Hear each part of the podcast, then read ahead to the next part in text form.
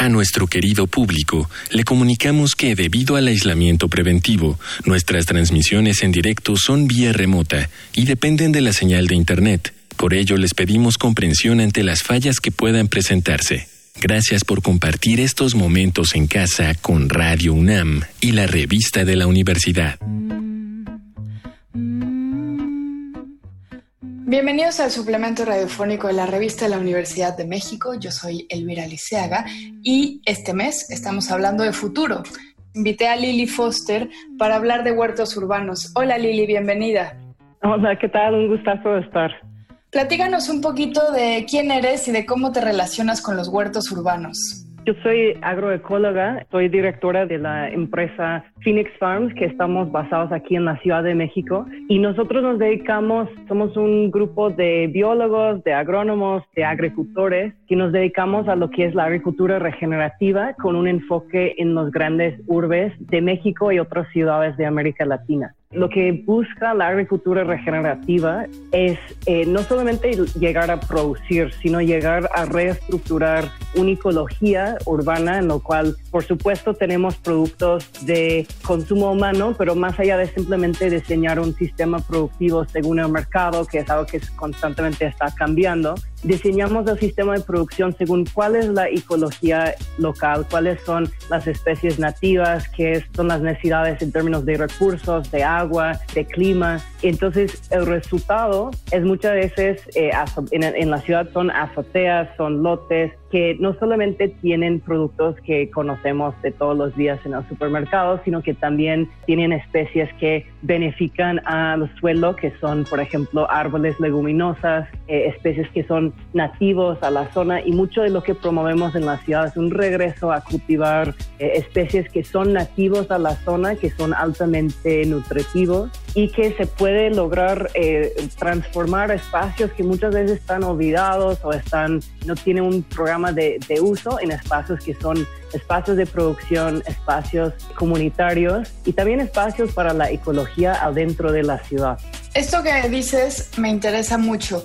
Hablas de especies nativas y de climas locales. ¿Por qué es importante seguir, digamos, la ecología local en vez de querer comer o consumir lo que está lejos? No, pues es, fundamental, es uno de los temas de nuestros tiempos, de que vivimos en un mundo sobresaturado de información, hay una cultura de dieta, hay una cultura de este, mucha información que nos llega de lo que debemos comer, entre comillas, pero cuando realmente empezamos a ver eh, los paquetes del supermercado, de la comida, entre comillas, que estamos comiendo, vas a ver que mucho de lo que se representa como comida es realmente es otra cosa, ¿no? O sea, se una barra eh, cereales, por ejemplo, que te dice es algo saludable, que tiene vitaminas, pues cuando lo ves, uno de los primeros ingredientes es azúcar, es trigo, maíz transgénico, que viene de otro lado, tiene un mundo de empaque. Entonces, todo eso implica una dependencia y implica una dependencia en petróleo. El promedio de un caloría que comes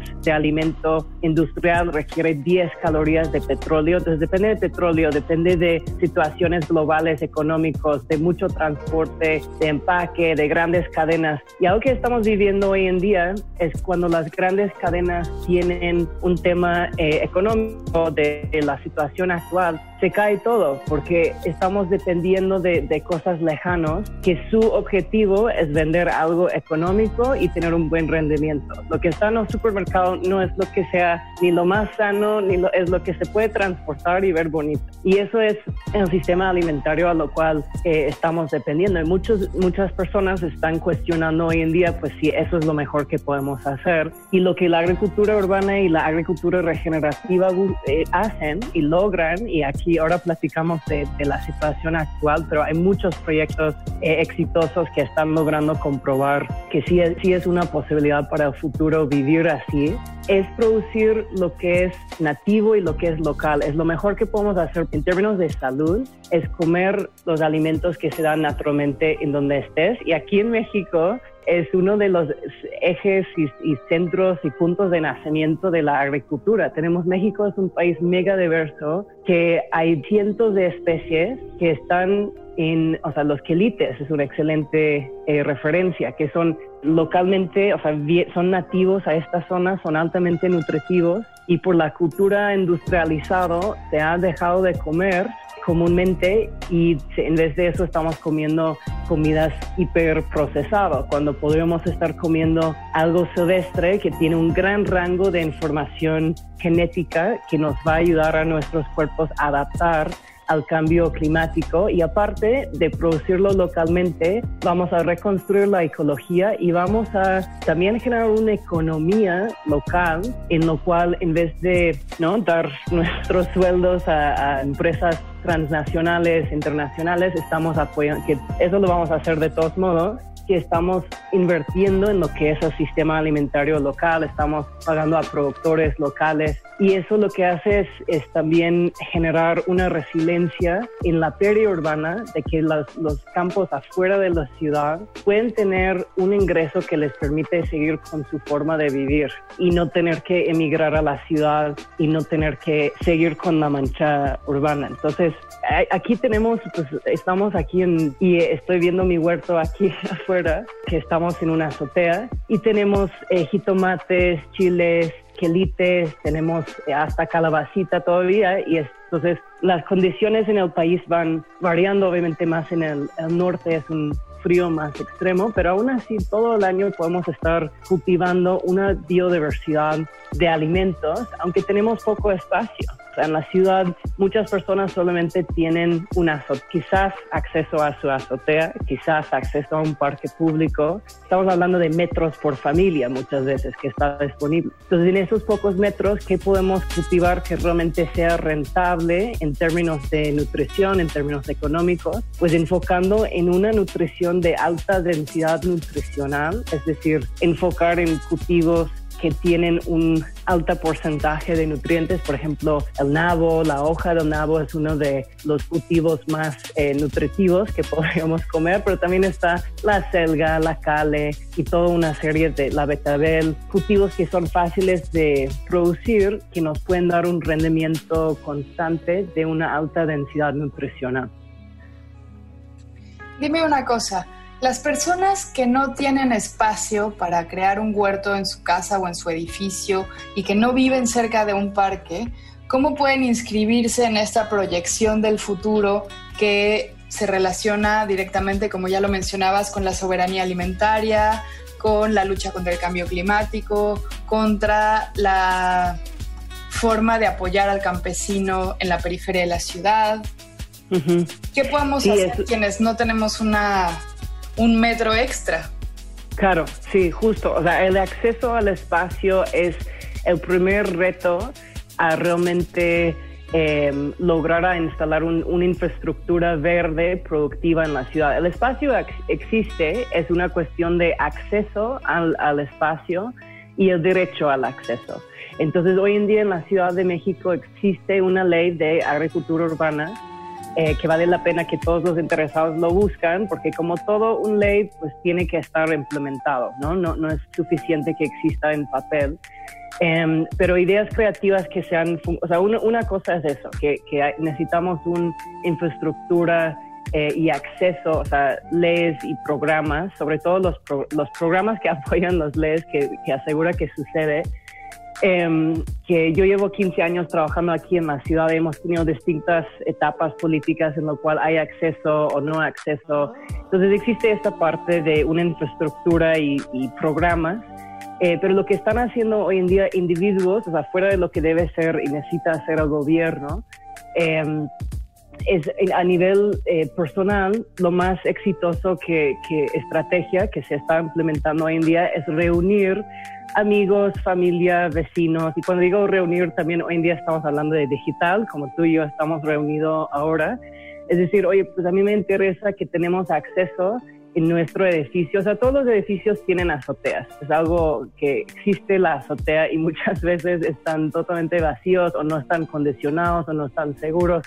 Entonces, una, una estrategia es que eh, los vecinos, los amigos, las familias se están juntando a decir, queremos como grupo acceso a este espacio. Y según la ley de la agricultura urbana, eh, tiene que haber una respuesta a esta solicitud organizado y específico.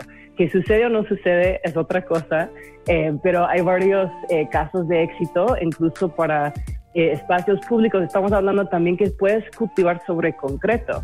O sea, puedes hacer composta, es el primer, eh, y, la transformación de los desechos orgánicos en eh, suelo nutritivo y acceso al espacio son las primeras dos cosas. Entonces se puede hacer un huerto en huacales con composta sobre concreto. O sea, eso es algo que se ha hecho mucho y que es una posibilidad. Entonces no es que necesitamos tener campo, tierra, fantástico tenerlo, es importante activarlo si, si, tengas un lote así cerca. Eh, pero si no es también ver el concreto de cómo podemos cultivar sobre el concreto y el espacio, insisto, existe en la ciudad, existe el espacio, lo que necesitamos hacer es organizarnos como grupos, como individuos, como proyectos específicos y decir, y exigir nuestro derecho a tener acceso al espacio para cultivar, porque sí es un, es un derecho de tener una alimentación sano y es algo que tenemos que ser proactivos en eh, organizarnos para exigir, y cuando digo exigir es exigirlo, pero también es proponer creativamente, porque em, eso es el, o sea, espacio en, eh, tanto en el espacio público como espacio privado. Y hay técnicas em, que con mucho gusto pueden ver tanto en nuestra página web como en Facebook, como Instagram, en arroba Phoenix Farm promovemos, muchos videos y muchas ideas de qué pueden hacer para activar espacios con, con sistemas de producción que son compactos. Están los huertos verticales, están eh, los huertos en contenedores, que es lo que más se usa en, en, la ciudad, y hay varias técnicas para reactivar suelos que pueden estar degradados. Entonces es, es una agricultura biointensivo, intensivo en el espacio, eh, pero con poco espacio podemos lograr una producción importante y si podemos lograr que, más personas sepan de estas técnicas y que ellos también lo implementan, porque la realidad es que mientras que necesitamos soluciones estructurales, macros, gubernamentales de la ciudad, etcétera, etcétera, eh, empieza con, no podemos esperar eso, tenemos que activar nosotros y nosotros como individuos y como grupos y como proyectos, eh, iniciar este cambio. Ya, ya estamos en, en una situación tanto de salud, o sea, crisis de salud, crisis económico, crisis em, ecológico, de que no, no, no podemos esperar que alguien más nos resuelva eso. Entonces, una de las invitaciones de hoy es que si estás escuchando eso y está, tienes la inquietud de cómo cultivar, em, ¿no? Escríbanos, busca esta información, busca si hay un proyecto de agricultura urbana cerca en tu espacio. Y eh, nosotros necesitamos como individuos y como proyectos y organizaciones eh, tomar las rendas del, de nuestro futuro y, y, realmente hacer que suceden esos espacios. Y hay huertos eh, urbanos en toda la Ciudad de México, en Iztapalapa, en Azcapotzalco, en La Roma, en Del Valle, o sea, en Coyoacán, en cada delegación hay, hay proyectitos. Lo que se necesita es tener más acceso a los insumos básicos para iniciar y activar los espacios públicos, los parques públicos, para que sean centros de información donde puedes comprar semillas, amo la idea de que en algún momento existan esos kioscos que venden flores y abarotes, que exista un programa en la ciudad en el cual hay un kiosquito donde puedes ir a comprar tus semillas, preguntar a algún experto qué hacer, recibir informes, comprar tus lombrices. O sea, eso es el futuro a lo cual debemos aspirar. Son sistemas urbanos ¿no? que, que realmente den acceso a todos. Pues muchas gracias, Lili. Te agradezco mucho esta visión tan práctica y concreta del futuro, tan realizable. Hemos llegado al final del programa. Para leer más sobre futuro, les recomendamos los artículos El futuro es femenino, de Tamara Tenenbaum, y Las civilizaciones después del COVID-19, de Jorge Volpi. Ambos artículos se encuentran en el número de este mes de la revista de la Universidad de México. Pueden consultarla gratuitamente en www.revistadelauniversidad.mx. En Twitter y en Facebook nos encuentran como arroba revista-unam. Y sobre este programa pueden escribirnos a arroba shubidubi. Gracias a Miguel Alvarado y a Yael Weiss. Yo soy Elvis Liceaga. Hasta pronto. Este programa es una coproducción de la Revista de la Universidad de México y Radio UNAM.